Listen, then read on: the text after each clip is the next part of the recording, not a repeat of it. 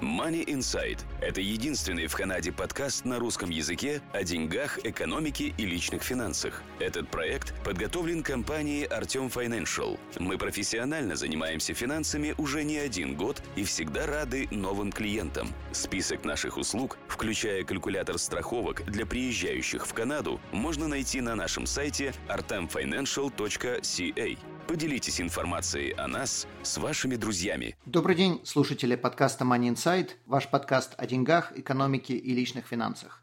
В студии нахожусь я, Артем Бычков, и сегодня мы поговорим на тему ипотек, э, что это такое, какие существуют опции, поскольку большинство слушателей имеют э, свои дома, и поскольку мы этот вопрос еще ни разу не затрагивали, я решил, что я не буду делиться своими мыслями.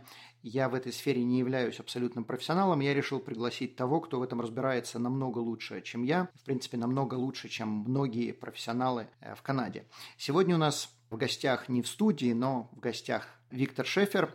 Он является ипотечным брокером. Виктор, добрый день. Здравствуйте, Артем. Расскажите немного о себе и расскажите, кто такой ипотечный брокер, тем, чем он отличается от человека, который является представителем банка. Money Insight. Меня зовут Виктор Шефер. Я работаю уже в этой сфере 17 лет в Канаде. До этого работал, занимался тем же самым в Германии. Вот считаю, это, может быть, неплохо было бы сказать, что Нахожусь в Канаде на 18 месте э, из всех брокеров Канады. Теперь э, ответ на ваш вопрос, Артем. Э, разница между брокером и, скажем, сотрудником банка. Я очень часто слышу, э, когда мне говорят, я разговаривал с моргидж-брокером из RBC или из TD банка. Вот тут очень важно понимать, что это не mortgage брокер, а это mortgage специалист. Mortgage брокером считается тот человек, у которого есть опции, который может обратиться в банк А, в банк Б, в банк С. Э, человек, который работает, скажем, на RBC, он предлагает только одну опцию от этого банка. Поэтому я считаю, это важно именно отличать mortgage брокера от, от mortgage специалистов именно тем, что брокер имеет доступ к очень многим банкам, к разным опциям, а человек, который работает на банк, он предлагает только одну опцию. Поэтому я знаю, они часто себя называют mortgage брокерами, но на самом деле они не mortgage брокеры, они mortgage специалисты. Угу. А какая разница между вот этим брокер, э, брокером и mortgage специалистом? Зачем человеку обращаться если, предположим, ему дают хорошие проценты в банке, зачем ему обращаться к моргидж-брокеру? Я скажу так, Артем. Э, если человек в идеальном состоянии, все у него замечательно, доходы, расходы, кредитная история, конечно, он получит хорошую опцию везде. Хоть он обратится к моргидж-брокеру, хоть он обратится к банку. Но я думаю, эм, одна из самых таких больших плюс-пунктов, которые мы имеем как, имеем как моргидж-брокеры, то, что у нас есть опция для любого человека. Если этому банку что-то не нравится, то они или откажут клиенту, или дадут ему хуже процент.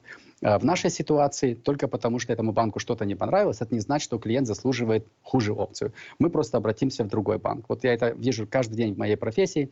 А этот банк, например, не любит э, клиентов трак-драйверов. Другие банки, наоборот, предпочитают только с ними работать. В общем, есть очень большая разница. Я считаю, один из таких самых важных пунктов – это то, что у нас есть опции.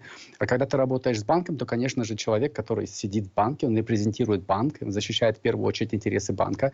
И там, конечно, есть мотивация предложить немножко выше процент. Хотя это в первую очередь зависит от самого клиента. Если клиент много знает, много слышал, например, участвует в вашей группе, то он точно все уже знает или много что знает, то он, конечно, может подискутировать с сотрудником банка и выбить что-то поинтересней. А если человек лояльный, то он обычно получит не очень хорошую опцию. А что касается нас, я считаю, что очень важно знать, что Mortgage Broker предлагает не только хороший процент, но и хорошие условия.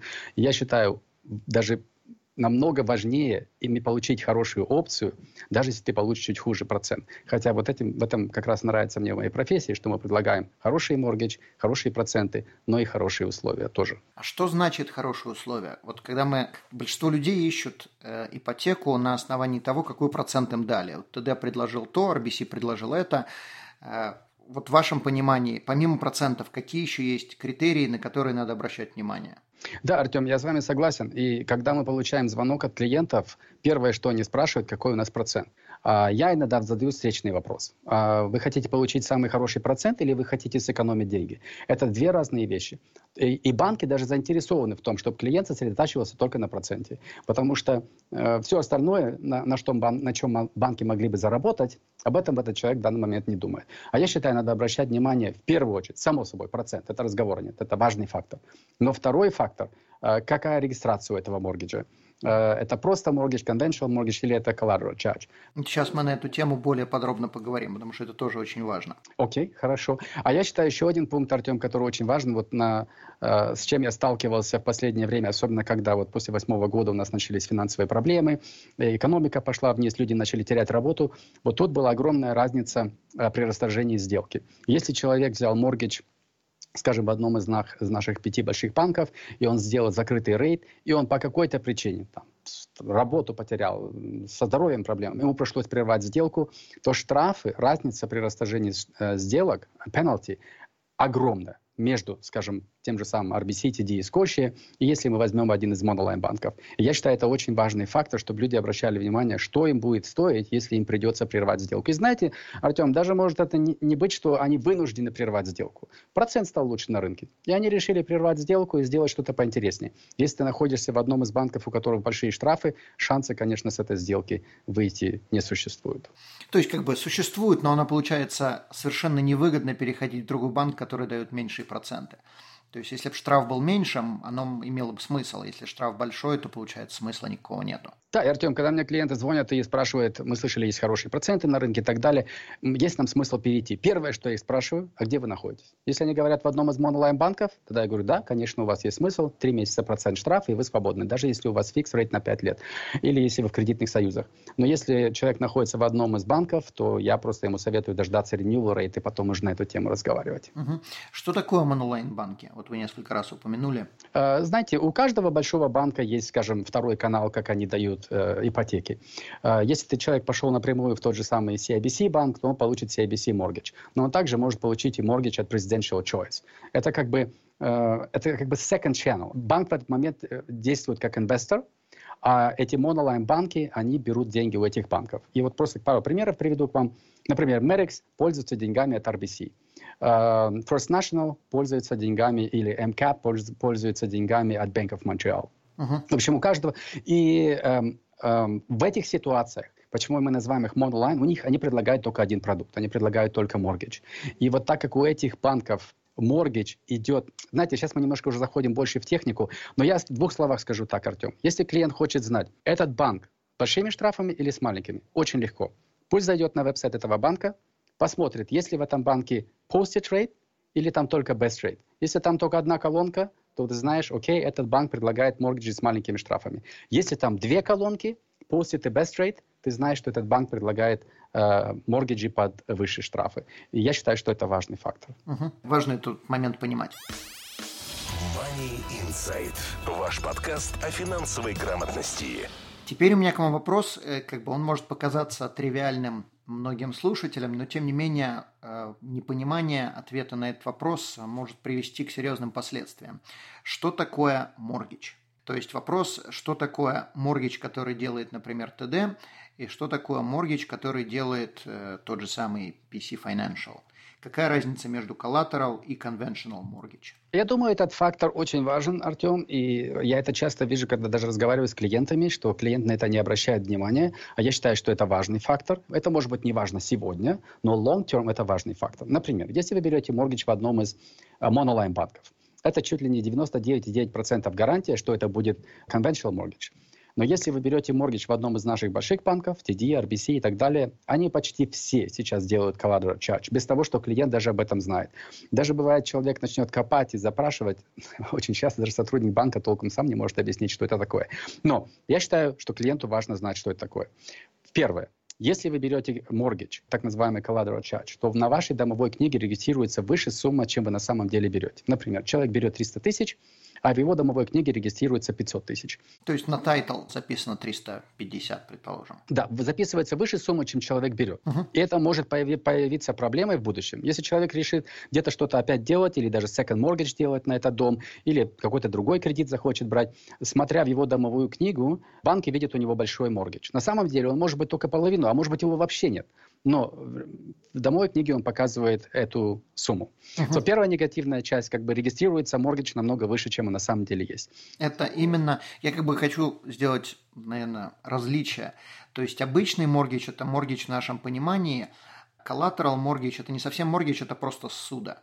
Взятая под залог недвижимости. Да, поэтому в эту сумму входит не только ипотека. Вот часто клиенты думают, окей, у меня ипотека на 250 тысяч, все, на, на моем доме больше ничего не висит. На самом деле, если это collateral, как вот вы сейчас и сказали, то это суда, и на, на, тогда на доме уже висит не только ипотека, а тот же самый car loan, те же самые uh, line of credit, который даже человек получает как unsecured, но оно все висит на этом доме, потому что банк себя этим защищает. Uh-huh. И вообще-то за кулисами все эти продукты связаны. И знаете, когда я вот часто сталкиваюсь с этой проблемой, когда, например, клиент э, хочет получить моргидж, скажем, даже ситуацию банк ему отказал. Конечно, он мог в своем банке взять, но банк ему отказал или не дал хорошую опцию. И я перевожу его моргидж в другой банк. И вот еле-еле как, как-то я смог, так скажем, перевод сделать, потому что у него достаточно equity в доме, и мы можем сделать этот перевод. Теперь мы делаем запрос, мы делаем payout. Банк возвращается к нам и говорит, да, он должен 250 тысяч моргидж, но у него еще есть loan на 12 тысяч, и у него есть еще там line of credit на 10 тысяч. Они никакого отношения вроде бы к этому дому не имеют. Но так как я теперь забираю mortgage, клиент вынужден выплатить и loan, и этот, и этот line of credit. Uh-huh. И тут у нас уже, может быть, нету equity, и клиенту ничего не остается, как оставаться в этом банке. В общем, это может быть проблемой при переходе с банка в банк. Добавляются дополнительные расходы, потому что в этой ситуации есть дополнительный legal cost. Некоторые банки их принимают, некоторые нет. Но вот самая большая проблема, что человек, у человека забирают флексибельность, и он должен понимать, что на его доме висит не только ипотека, а все, что он в этом банке имеет. Угу. Я хочу еще добавить, поправьте меня, если я не прав, поскольку я не являюсь специалистом в этом вопросе. Насколько я понимаю, что если человек, предположим, при наличии такого моргиджа, то есть collateral mortgage, э, своего рода судья, если человек пропускает платеж по кредитке, по какой-либо причине или просто решает не платить кредитку, то банк имеет право поднять процент по этому моргиджу на основании того, что человек себе подпортил кредитную историю, что не произошло бы, если бы у него был самый обычный моргидж. Да, вот в этом-то и проблема, Артем, так как и теперь эти все продукты не отдельные, кредитная карта, car loan, line of credit, mortgage, если у вас традиционная ипотека, то это все продукты между собой ничего общего не имеют. Здесь это все связано. Поэтому если вы пропустили, как вы сказали, оплату, то банк имеет право из-за риска поднять, э, автоматически поднять ваш э, mortgage payment interest rate или uh-huh. там ну, ну, любой продукт, как, так как они между собой все связаны. Вы сто процентов правы. Окей, okay. понятно, хорошо. Теперь давайте перейдем к некоторым понятиям, которые существуют в ипотеке. Что такое амортизация и что такое term, и какая между ними разница? Ну, терм – это обычно срок, на который человек заключил сделку с банком например, обычная такая, самая популярная, это 5 лет term. Вот человек сделал на 5 лет, или fixed rate он сделал, закрытый на 5 лет, или он сделал плавающий процент на 5 лет. Вот это term в течение 5 лет, он к этой сделке привязан, банк к ней привязан, клиент к ней привязан, и без всяких, скажем, без потерь невозможно будет эту сделку прервать. Но по истечению этого срока 5 лет, по истечению терма, человек может уйти в другой банк без штрафов. Если мы говорим про амортизацию, это срок самой ипотеки. Человек может каждые 5 лет переходить с банка в банк, но у него амортизация, скажем, оригинально была 25 лет.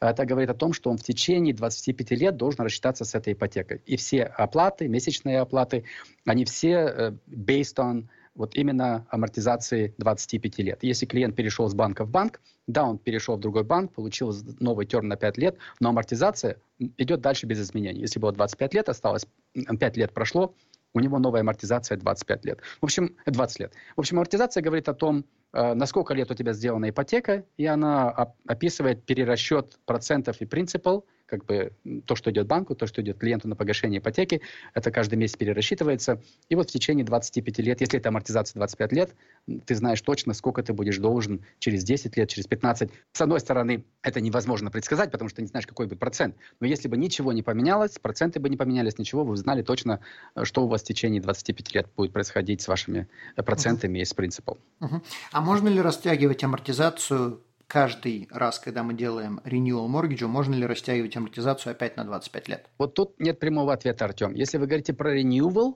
нет. Потому что если вы говорите, если вы хотите продлить амортизацию, это мы сразу переходим с renewal на refinance. А, потому что вы меняете ваш, ваш condition, existing condition of your mortgage. А, но если вы а, делаете refinance, да, вы можете, например, у вас осталось 20 лет, вы делаете рефинанс, и вы продлите его опять на 30 лет. Или даже есть в одном банке 35 лет.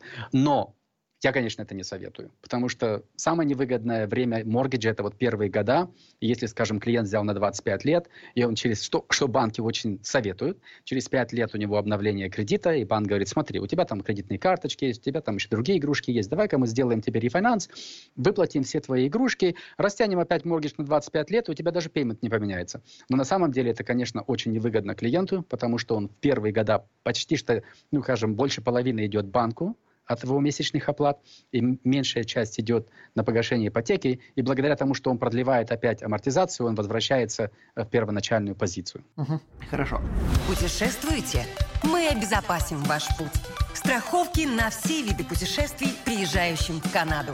Калькулятор находится на нашем сайте atomfinancial.ca. Что такое рефинансирование и что такое renewal, коль уж мы затронули эти темы, с чем их едят? Окей, okay. ну, renewal – это если человек закончилась term, вот он сделал на 5 лет, теперь через 5 лет у него закончилась ипотека, и он должен продлевать ее. И он может продлить ее в этом же банке, он может уйти, уйти в другой банк, у него нет никаких штрафов. И если до этого у него был закрытый процент, он может сейчас сделать плавающий, он может сделать закрытый на один год. В общем, скажем так, на renewal клиент может делать, что хочет, он все может заново обговорить с, с банком, но у него есть один большой плюс-пункт. Если он это сделает в том же банке, в котором он находится, то мы его не проверяем. Мы не проверяем его доходы, мы не проверяем его расходы, мы просто выбираем э, терм, который он захотел, и он продлил свой моргидж. Uh-huh. Но он тогда не имеет права менять condition of his mortgage. Он не может поменять э, амортизацию, да, он должен ее оставить, как она есть. Если человек решил перейти в другой банк во время ренювала, что очень часто и происходит, потому что новый банк всегда намного агрессивнее, чем банк, в котором ты находишься, э, то в этой ситуации клиент может получить лучший процент. Э, переход обычно бесплатный. Обычно новый банк, который его принимает, оплачивает все расходы. Но в этой ситуации клиент должен полностью квалифицироваться. Мы должны проверять доходы, расходы и так далее, что ему не нужно делать, если он остается в своем банке. Uh-huh. Теперь, это renewal. Если мы говорим о refinance, Refinance – это другой мир. Refinance – это говорит о том, что вы меняете вашу ипотеку. Вы можете менять ваш, вашу, вашу амортизацию, вы можете поменять с 20 лет опять на 30 лет, вы можете добавить к вашему моргиджу определенную сумму. Renewal вы должны ее оставить, как она есть, там есть маленький такой воздух, где они говорят, до 3000 мы разрешаем тебе добавить, но выше нельзя. А если человек делает рефинанс, он может добавить хоть 40 тысяч, хоть 50 тысяч, любую сумму, которая ему позволяет по доходам и которая позволяет стоимость его дома по отношению к его ипотеке. Когда мы делаем рефинанс, хоть это в том же банке, где он сейчас находится, хоть это банк, который он переходит, мы всегда проверяем доходы и расходы. Тут невозможно это обойти. Если у человека проблемы с доходами или с кредитной историей или еще что-нибудь, то, скорее всего, ему в рефинанс откажут. Но в последнее время, Артем, рефинанс стал делать все тяжелее и тяжелее, благодаря всем изменениям, которые произошли в ипотечном бизнесе. Раньше же можно было рефинанс делать чуть ли не каждый год. Цены росли, можно было рефинанс сделать до 95% от стоимости дома. У меня были клиенты, которые каждый год залазили в долги, приходили ко мне, я их помогал, я их спасал, я выплачивал их ипотеку, и они через год опять вот в той же позиции, я делал то же самое – но потом government наш поменял законы и сказал, окей, 95% от стоимости дома мы больше не будем разрешать делать рефинанс, мы разрешим только 90, потом 85, но на сегодняшний день максимально, что человек может получить, это 80% от стоимости дома э, во время рефинанса. Угу. Но я подозреваю, что вот клиенты, которые к вам приходили, и вы, которым вы помогали, они могли это делать рефинансирование только за счет того, что стоимость дома росла. То есть, если да. стоимость дома не изменялась, тогда сделать ничего нельзя было бы. Артем, в вашей провинции это как раз проблемка сейчас, да? Так как в Альберте цены не поднялись, то даже после пяти лет, а, после того, как человек, эм, скажем, моргидж подходит э, к ренювалу, и обычно люди думают, окей, во время ренювала я добавлю там немножко моргидж, выплачу там дорогие кредитные карты или еще что-нибудь, это невозможно сделать, потому что цены вместо того, чтобы подниматься, они даже падают или падали, но в тех местах, где цены очень сильно росли, как вот в последнее время было же и Торонто, и Ванкувер, вы на это много статей писали, я тоже в своей группе на эту тему много говорю, что там можно было делать рефинанс чуть ли не каждый второй год. Но это все сейчас картина меняется, все цены идут вниз, и тема рефинанс э, будет все меньше популярной. Угу. Окей. Следующий вопрос, который у меня есть. Если человек решил покупать дом, чем отличается покупка дома для себя, точнее, чем отличается ипотека, не покупка э, дома, а чем отличается ипотека, когда человек покупает дом для себя или когда он покупает его для того, чтобы сдавать и зарабатывать на нем? Окей, okay. да. Опять же, Артем, если мы отталкиваемся от 2008 года, там вообще было все прелесть. Ты мог купить rental property с 5% своего капитала, ты мог делать 40 лет амортизацию. Это были чудесные времена для банков, не для клиентов, для банков, да, потому что на 40 лет амортизация, там банки достаточно хорошо на клиенте заработают. Но потом в восьмом году нач, у нас начались проблемы, начали это все менять. Я вам говорю сегодняшнюю э, ситуацию на сегодняшний день. На сегодняшний день, чтобы вы могли купить rental property, вам надо иметь минимум 20% своего капитала.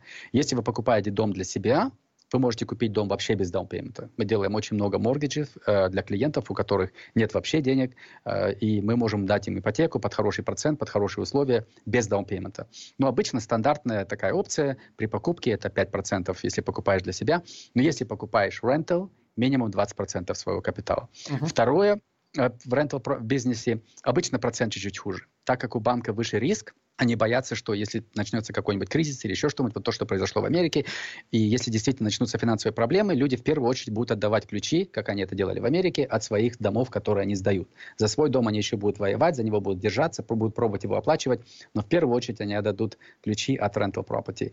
И, конечно же, второй риск, который у них есть, что в этом доме живет не сам клиент, а живет кто-то. Они этот дом могут привести в не очень хорошее состояние, и если банку придется этот дом забрать, они могут свои деньги не увидеть. Поэтому Процент хуже обычно на rental properties. Не намного хуже. У нас есть пару банков сейчас, даже монолайн банки, есть пару банков, которые предлагают хорошие опции на rental. Но минимум 20% down payment. Но здесь есть одна маленькая лазейка, Артем. Если клиент покупает второй дом, и он покупает его для своего, не знаю, там, папы, мамы, бабушки, дедушки, обычно наши иммигранты там покупают дома для своих родственников, то вы можете купить второй дом э, с 5% тоже. Но в этой ситуации я не имею права пользоваться доходом от этого дома, так как это не rental property, а second home для какого-то из твоего родственника. Uh-huh. Это, это единственная опция, когда вы можете купить второй дом с 5%, имея первый дом. Ну, соответственно, тут же возникает вопрос, который, я подозреваю, возник сразу у всех. Как банк про это узнает? Буду я это сдавать или не буду? Money Inside. Ну, смотрите, Артем, это, конечно, лежит на совести клиента, потому что если клиент купил second, второй дом, оформил его как second property и решил его сдавать, во-первых, банк ничего уже сделать не сможет. Если ты уже получил ключи, банк не будет за клиентом бегать и требовать моргидж назад. Но клиент должен понимать, что он страховку, страховку сделал, скорее всего, как на свой дом, а не как рентал. И если там будут тенанты, сделают какие-нибудь проблемы, у него появятся проблемы. Или ему придется менять страховку, тогда уже менять его как second home, менять, как будто он сдавать его теперь будет. Опять же, в этой ситуации банк ничего не сделает и не может сделать. Это неправильно, это некрасиво, это неэтично, но происходит. Понятно. То есть никто об этом не знает, что все это делают. Понятно. Хорошо. Тогда следующий вопрос. Что делать людям, которые, вот вы упомянули Альберту, э, возьмем ее как пример, что делать людям, которые хотят сделать ренюал на дом, а стоимость их дома упала, и теперь моргидж больше, чем, э, соответственно, э, стоимость дома? Окей, okay, Артем, я бы хотел бы еще один комментарий сделать насчет rental. Да, я думаю, это будет интересно вашим слушателям. Еще одна опция купить второй дом с 5%. Это если человек покупает его для себя, а дом, в котором он живет, он решит сдавать. Тогда никаких проблем нет.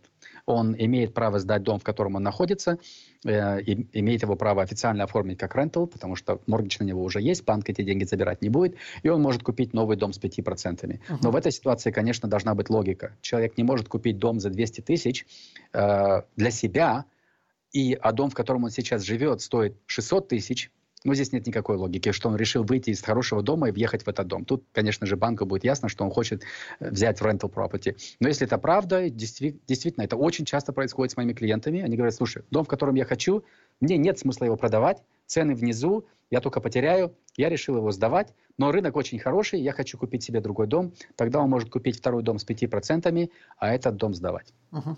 Окей. Окей, теперь ответ на ваш вопрос. Что делать с renewal, если цена дома упала? Э, в этой ситуации, Артем, пока у нас не поменяются законы, вообще-то большой проблемы в этом нет. Единственная негативная часть, клиенту придется оставаться в этом банке. И вот это вот э, тоже часть, когда я часто говорю клиентам. Я говорю, смотрите, если вы возьмете моргидж в банке, который вам сегодня даст хороший процент, но и на renewal тоже вам даст хороший процент. Потому что монолайн банки, у них нет этой возможности играть с клиентом процентов. У них нет posted rate. Это у банков есть сегодня, скажем, на 5 лет 3,39 закрытый процент, а posted rate у них сейчас 5.34. И теоретически в зависимости от ситуации, от безвыходности положения клиента, в зависимости от э, финансовой ситуации клиента, банк может с ним делать, что хочет. Они могут ему дать в прямом смысле этого слова процент вплоть до 5,34, потому что у них этот, эта опция есть. У Monolife банка этой опции нет. У них тот же самый процент, хоть это новый клиент, хоть это клиент, у которого renewal. И они обычно на renewal даже дают лучший рейд, чем который у меня есть для новых клиентов. Uh-huh. So, поэтому я считаю важно уже заранее сделать моргидж в таком банке, где ты знаешь и штраф маленький, если придется прервать, ну и на renewal с тобой никто не будет играть в игры. Но теперь на ваш ответ на ваш вопрос. Если ситуация такая, что цены упали, и, может быть, даже так сильно упали, что ваш existing mortgage, э, может быть, даже зашкаливает за цену вашего дома, то у этого человека только один шанс это сделать в том банке, в котором он находится. Потому что если вы в этом банке уже находитесь, и вы себя хорошо вели, вы не опаздывали с оплатами, все было хорошо, они вам предложат renewal rate, вы его подпишете, и никто ничего не проверяет. Но если человек решит перейти в другой банк, или захочет сделать рефинанс, это будет, конечно, невозможно, потому что в его доме нету достаточно equity. Угу. То есть, если у него есть деньги, то он, конечно, может заплатить часть моргиджа, и тогда у него появится equity, тогда можно будет перейти. Да, если, например, клиент скажет, у меня отношение цены дома к, к моргиджу 90%, а, но для того, чтобы он мог перейти в другой банк или сделать рефинанс, ему нужно до 80%, да, если у него эти 10% есть, то он это может сделать. Но обычно в таких местах, Артем, где сейчас цены падают, а их очень много в Канаде, а сейчас даже, даже горячие наши рынки сейчас идут в эту сторону, только вопрос времени, когда там все рухнет, как вы пишете обычно в ваших статьях тоже то сейчас э, рефинанс, я считаю, это будет для, для очень многих людей просто в будущем невозможен, потому что цена, даже быстрая выплата ипотек, а, ладно, если такая ипотека, как All One, там можно очень быстро выплатить, там, может быть, появится воздух. Но если мы говорим про традиционные ипотеки с 25 годами амортизации, то, скорее всего, за 5 лет он столько не выплатит, сколько э, он потеряет на equity, и он все равно не сможет никуда переходить или делать рефинанс. Окей. Uh-huh. Okay. Что делать людям, которые остались без работы? Есть ли какие-то варианты пропустить платежи или уменьшить ипотеку, или сказать банку, я хочу полгода взять отсрочку и просто подумать, что я вообще хочу делать со своей жизнью. Есть ли какие-то варианты в данном случае? Скажем так, прямого ответа здесь, конечно, нет, Артем. Это зависит от самого банка. Есть банки, они разрешают делать так называемые skip payments. Uh, если ты сделал, скажем, когда-то ты в свое время сделал additional payments, и они говорят, хорошо, ты в свое время там внес дополнительные 2000 долларов, мы теперь тебе разрешим эти 2000 долларов опять же не платить. Но если не было никаких дополнительных оплат, и клиент попал в тяжелую финансовую ситуацию, то банк не обязан это делать. И очень, здесь очень один важный фактор.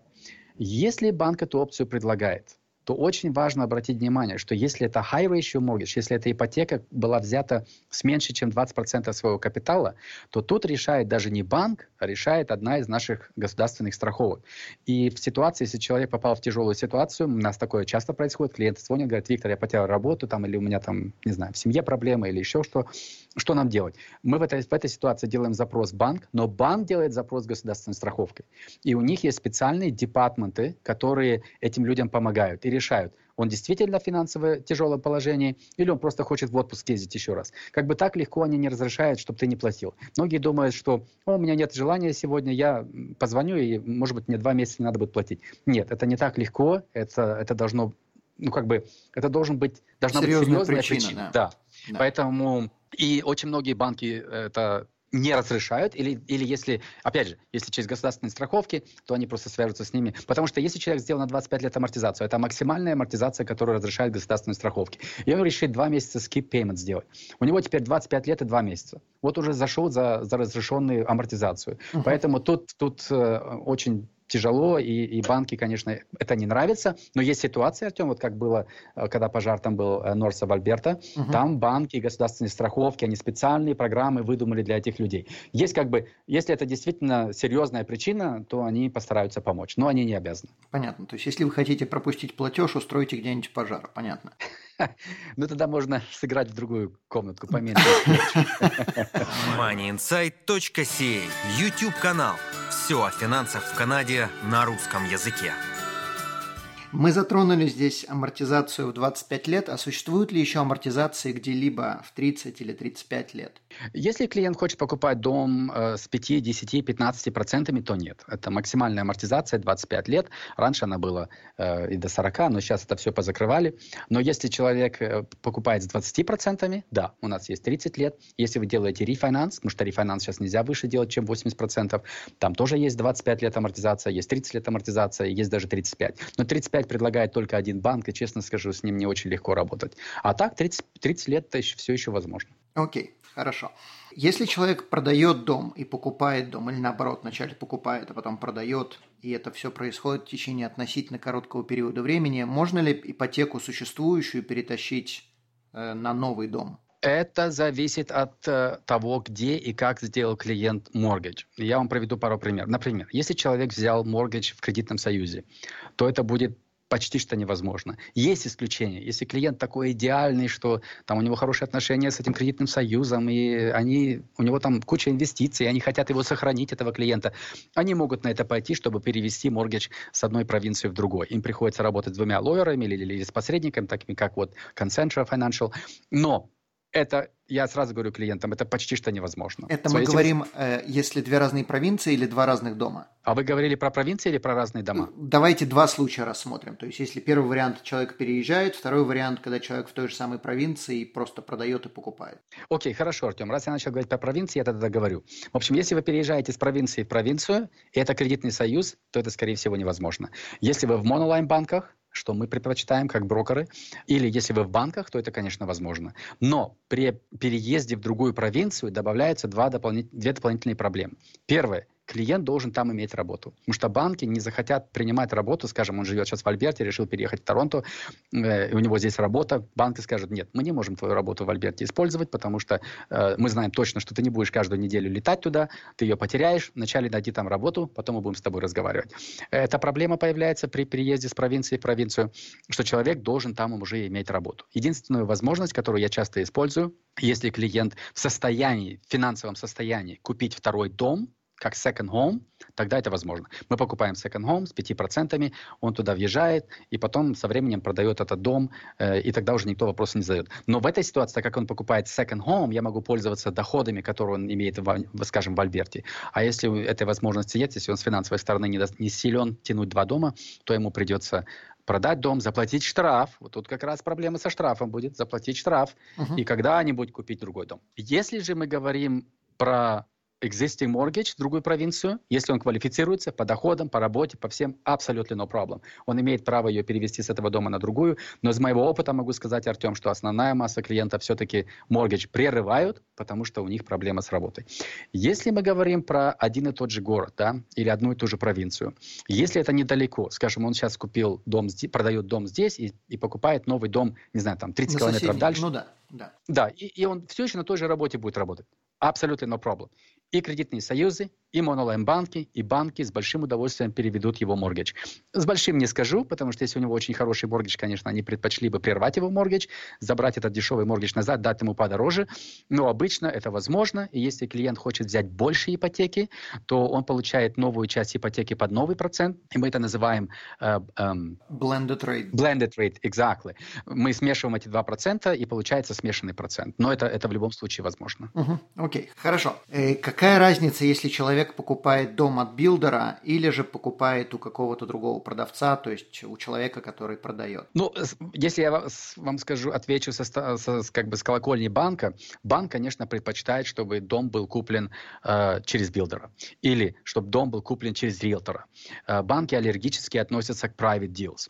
Э, по причине вот э, то, что, к сожалению, сильно распространено в некоторых провинциях, э, fraud, да, и когда private происходит сделка, там можно много что нахимичить, и банки этого боятся. Поэтому, если это риэлтор, они знают, что риэлтор за это отвечает, и он будет немножко осторожен, не захочет свою репутацию испортить. Поэтому они знают, что если это MLS deal, все нормально. Э, если это builder, все нормально.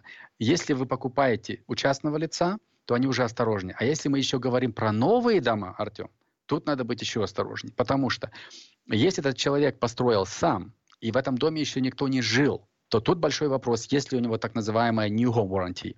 Есть некоторые провинции, они ее требуют, есть некоторые не требуют. Например, в моей провинции это, эта гарантия не нужна. Человек может построить дом и продать его любому клиенту без этой гарантии. Если же человек покупает новый дом и он вносит меньше 20% своего капитала, то это невозможно обойти. То он обязан, этот дом, но если дом новый, в нем никто еще не жил, этот дом обязан иметь new warranty. То тогда получается так, если этот частник его построил, и у него этой гарантии нет, он не может этот дом этому человеку продать, ему придется ждать покупателя такого, который эм, который внесет минимум 20% своего капитала, потому что есть некоторые кредитные союзы, которые не слишком обращают внимание на New Home Warranty, но если мы говорим про банки, монолайн банки, они даже разговаривать не будут, если у этого дома нету New Home Warranty. Uh-huh. Как бы банки, в общем, осторожны с такими частниками. Понятно, окей. Что происходит с ипотекой, когда люди разводятся? И также у меня следующий вопрос будет, э, что происходит, если один из супругов умирает? Ну, что касается развода, да, это, конечно же, очень-очень популярно, к сожалению, и популярно между нашими иммигрантами. Это происходит, такие звонки мы получаем чуть ли не каждый день. Это неприятная тема, но она есть. Э, но в таких ситуациях э, есть, конечно, опции, и государственные страховки даже сделали, сделали дополнительные опции именно в ситуациях развода, потому что если вы дом купили, и вы хотите на него взять деньги дополнительные, вы можете максимум до 80% от стоимости дома идти. Но если здесь происходит развод, то вы имеете право взять дополнительные деньги вплоть до 95%. Потому что мы в этой ситуации обращаем, смотрим на этот дом, как будто бы это не рефинанс, а покупка. Просто один человек перекупает, там муж покупает у жены или жена покупает у мужа. В общем, один человек может этот моргидж перенять, может добавить дополнительную сумму, которую ему не хватает, уже под новый процент, конечно же. То есть добавить имеется в виду сумму, э, не то, что он добавляет, он просто в долг берет эту сумму, если не хватает. Скажем, он этот, этот дом, сейчас отношение цены дома к, к existing mortgage, скажем, 90%.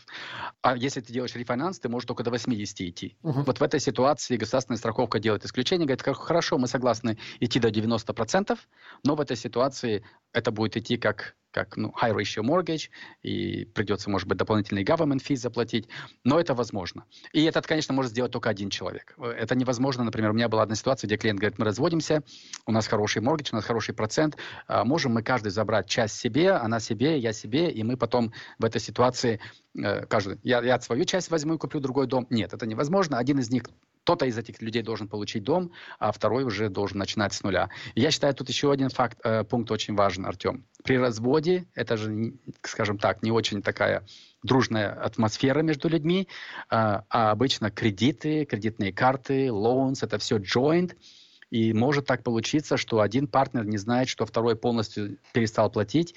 И часто мы видим в таких ситуациях, когда мы хотим сделать перевод моргиджа на одного человека, он даже близко не квалифицируется, потому что у него кредитная история полностью испорчена. И не он ее испортил, а испортил его партнер. Или да. там муж или бывшая жена.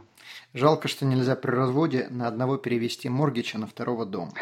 Нет, это не будет так легко. Было бы неплохо. Money. А что происходит, если супруги умирают? Артем, вот это я бы сказал бы, это, наверное, больше по вашей части. Я знаю basic в этой ситуации, у меня, что, у меня были такие случаи, когда э, один из супругов скончался. Но я думаю, это больше по вашей сфере, я предпочел бы, чтобы вы это ответили сами. Окей. Хорошо, мы сделаем, у нас есть на самом деле подкасты на эту тему, но вкратце, я надеюсь, что у этих людей есть завещание, я надеюсь, что оба супруга записаны в title, потому что тогда возникает проблема, кто будет платить. Если умер тот, кто записан в title, а второй не был записан в title, то получается, что владелец э, умер, а второй, тот, кто думает, что он владелец, но если он в title не записан, то он не является владельцем. И получается, что все это идет через суд, и если нету э, завещания, то это тихий ужас, который может длиться не один год. И, скорее всего, банк ждать всего этого процесса, завершения этого процесса не будет, он просто заберет дом, продаст и разницу выдаст тому, кто будет наследником, э, наследнику. То есть это не такой простой нет простого ответа, все зависит, но надеюсь, что люди заранее на эту тему подумали, хотя бы сделали завещание. Окей, хорошо. У меня еще пару вопросов есть. Что такое мы говорили по поводу второго моргиджа? Зачем это нужно, когда его делают? Можно ли его сделать вообще в другом банке? Окей, okay, second mortgage это, такая тема, она очень популярная в таких городах, конечно же, как Торонто и Ванкувер, потому что человек, скажем, не квалифицируется по доходам, он только может определенную сумму взять, но ему нужно больше, и тогда что они делают? Они берут в одном банке первый mortgage, а то, что им не хватает, они добирают как second mortgage. Раньше даже банки это делали, у них были контакты, как бы договоры с другими банками. Это сейчас все позапрещали. Сейчас банки уже эту опцию не имеют. Они не имеют права, э, скажем, давать second mortgage через, какого-то, через какую-то договоренность. Но Я считаю, что second mortgage это, конечно, очень-очень опасная опция, потому что она обычно идет, Артем, под очень высокий процент, потому что на первом месте стоит другой банк, и в случае проблем тот, кто на первом месте стоит, конечно же, без проблем получит свои деньги. Тот, кто стоит на втором месте, они получат остаток. Поэтому те банки, которые дают second mortgage, они перенимают очень большой риск, поэтому они обычно берут проценты 8, 10, 12 и выше. Кроме этого, у них есть фи, 2%, 4, 6% фи. Это очень невыгодно. Но есть ситуации, где клиенты на это идут. Я, конечно, это не поддерживаю, но они на это идут. Угу. Но, знаете, тут одна есть одна очень интересная опция. Я думаю, я поделюсь э, в вашем подкасте с этой опцией. У меня есть один банк, который разрешает делать second mortgage не трогая первый моргидж. Потому что очень многие клиенты говорят, Виктор, у нас такой хороший процент, надеюсь, они у меня его сделали, мы не хотим его потерять, но нам нужны дополнительные деньги. И в этой ситуации было бы неплохо сделать second mortgage. Ты первый mortgage не тронул, он остался как есть, но ты берешь дополнительные деньги. Но она, они обычно идут под очень плохие условия. Но в этой ситуации я могу дать клиенту second mortgage, как home equity line of credit, prime плюс половина, вот подумайте, это, это, это home equity line of credit rate, это стандартный рейт, никаких э, нет повышения рейт. So я могу ему дать prime плюс половина, как second mortgage, пусть даже первый mortgage колладер идет, ничего страшного, они все равно дадут ему э, эту опцию. Я могу идти до 80% от стоимости дома, но там есть одно condition, 100 тысяч минимум. Угу. So, если человеку нужно там всего лишь 30 или 40, я не могу помочь. Но если ему нужно 100, или даже бывает часто ему нужно меньше, чем 100, там есть пару опций, не хочу в детали входить, всегда есть какая-то лазейка. Но вообще-то нужно минимум 100 тысяч, человек должен быть в нормальном финансовом состоянии, доходы, расходы, кредитная история. И что самое интересное, Артем, что вообще, я считаю, crazy, unique, что все расходы, связанные с second mortgage, перенимает банк. So, клиент вот получает... Второй банк, который делает uh, home equity. Second mortgage. Uh-huh, да. да. So, вы получаете second mortgage под идеальный процент, идеальные условия, еще вам это ничего не стоит. И appraisal, и legal cost все оплачивается этим банком. Поэтому Интересно. если кого-то из ваших э, слушателей заинтересует, буду рад объяснить, что это такое. Понятно, интересно. Я хочу как бы сделать маленькую такую заметку. Вот вы сказали, первый Э, идет первый моргидж, идет второй моргидж, записан как бы первый моргидж, идет второй моргидж, чтобы слушатели лучше понимали, когда вы делаете ипотеку, это все записывается в land title. И всегда первый э, в land title идет не, даже не mortgage, а всегда идет city. То есть э, в первую очередь вы должны платить не mortgage даже, а property taxes. Поэтому city всегда записан на первом месте – если вы не платите свой моргидж, но платите property taxes, то тогда у вас дом заберет банк. Но если вы не платите property taxes и платите ипотеку, то у вас заберет дом City, то есть муниципалитет. Виктор, поправьте меня, если я в чем-то не прав. И, соответственно, когда вы делаете первую ипотеку, у вас она идет второй строкой после того, как э, записан Сити, потом идет э, ваш банк. Если вы делаете вторую ипотеку, то вначале записан Сити, потом записан первый банк, потом записан второй банк. И выплаты, если у вас забирают дом по неплатежам где-либо, выплаты идут в соответствии с этими линиями. Кто первый, кто второй, кто третий. И чем дальше в этом списке находится кредитор, тем меньше шансов что-либо получить или получить деньги вообще. Поэтому чем он дальше, тем он хочет получить больше процент, чтобы если уж если вы обанкротились, что он хоть чего-то с вас получил, пока вы не обанкротились. Виктор, поправьте меня, если я где-то не прав. Сто процентов, Артем. И это как раз причина. Некоторые клиенты говорят, мы не можем понять, почему банк докопался, что я там должен государству ту и ту, ту сумму. Как раз по этой причине. Банк стоит на втором месте, на первом стоит Сити. И если человек задолжал, то банк может его продать за сумму, которую человек задолжил. Поэтому банки к этому аллергически относятся к любым задолженностям государства или Сити. Э, я сто процентов с вами согласен. Да. Давайте мы тогда последний вопрос озвучим. Вы уже сказали немного на эту тему, но что такое э, home equity line of credit, чем она отличается от обычной суды? То есть на английском это звучит сокращенно как HELOC. Да, HELOC это, я считаю, это очень-очень интересная опция это как бы возможность, что клиент имеет право, это как бы большая кредитная карта. Да? У вас есть э, доступ к определенному лимиту, скажем, 200 тысяч долларов, потому что у вас э, на вашем доме находится, дом всегда находится как security, и даже если вы ипотеку, эту сумму выплатили, вы можете всегда ее опять использовать, без того, что вам надо кого-то спрашивать. Я считаю, что гилок э, идеальный вариант, если это им пользуются правильные клиенты.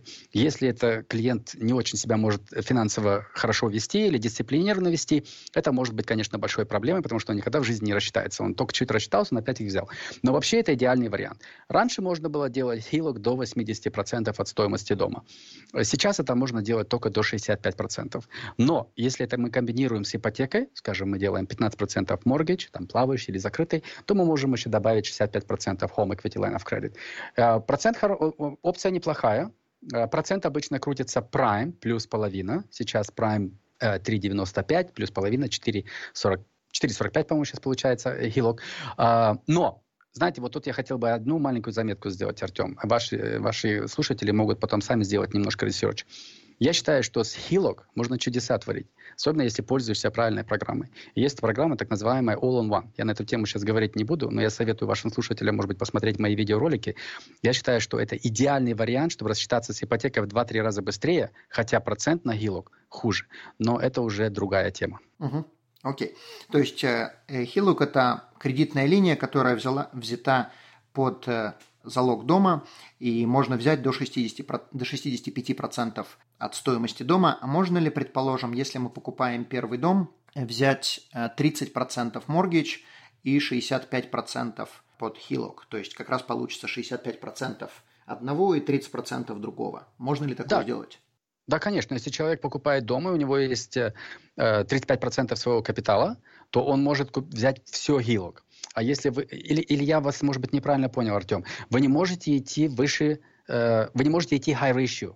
Как бы человек не может купить дом с 5%, и зацепить еще гилок, потому что он максимум идет до 65% от стоимости дома. Это говорит о том, что это должен быть conventional deal, угу. без государственной страховки, okay. и там должно быть минимум 15% mortgage. Окей, понятно, хорошо. То есть э, такой вариант не подойдет, но если у человека есть 20% down payment, в таком случае 80% он может манипулировать как угодно. 60% хилок и 20% моргич, или 65% хилок и 15% моргич, но не более суммарно, чтобы это было более 80%. Я yeah, абсолютно. Да. Окей, понятно.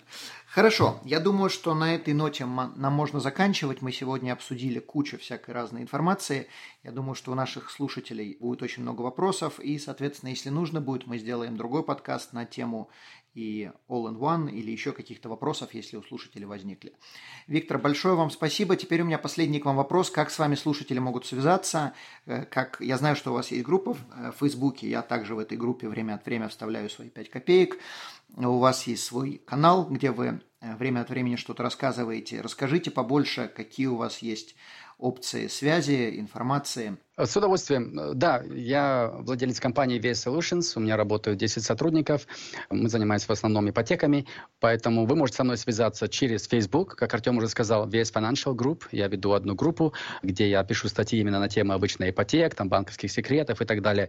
У меня есть YouTube channel, где вы можете посмотреть мои видеоролики, один из них я очень советую посмотреть, это банковские секреты или, может быть, э, программу All-in-One, но если Артем захочет делать подкаст, Конечно. я с удовольствием поделюсь можете со мной связаться по телефону, по имейлу. Я бы сказал бы, зайдете на мой веб-сайт vssolutions.ca, там вся моя информация, там все мои координаты. И я всегда на семинарах, когда делаю семинары, я говорю, я показываю свою визитную карточку, я показываю просто Google. Вдадите Виктор Шефер, и вы все обо мне узнаете. Понятно. Хорошо. Но мы обязательно поместим линки и на группу, и на телефон, и сайт под этим подкастом, то есть э, слушатели могут просто обратиться по этим линкам. Виктор, большое спасибо и до новых встреч. Вам большое спасибо, Артем, за что, то, что вы это делаете. Я думаю, ваши слушатели это очень ценят и получают массу полезной информации. Спасибо. Всего доброго. До свидания. До свидания. Данный подкаст сделан лишь для вашей информации. Компании, инвестиции, страховые продукты и другие материалы, упомянутые в подкасте, упомянуты лишь для ознакомления и не являются рекомендацией к действию. Так как мы не знаем вашей конкретной ситуации, то мы можем нести ответственность за ваши действия после прослушивания подкаста. Пожалуйста, обращайтесь к специалистам, если вы не уверены, как поступить. Спасибо, что слушаете нас и не забывайте задавать вопросы.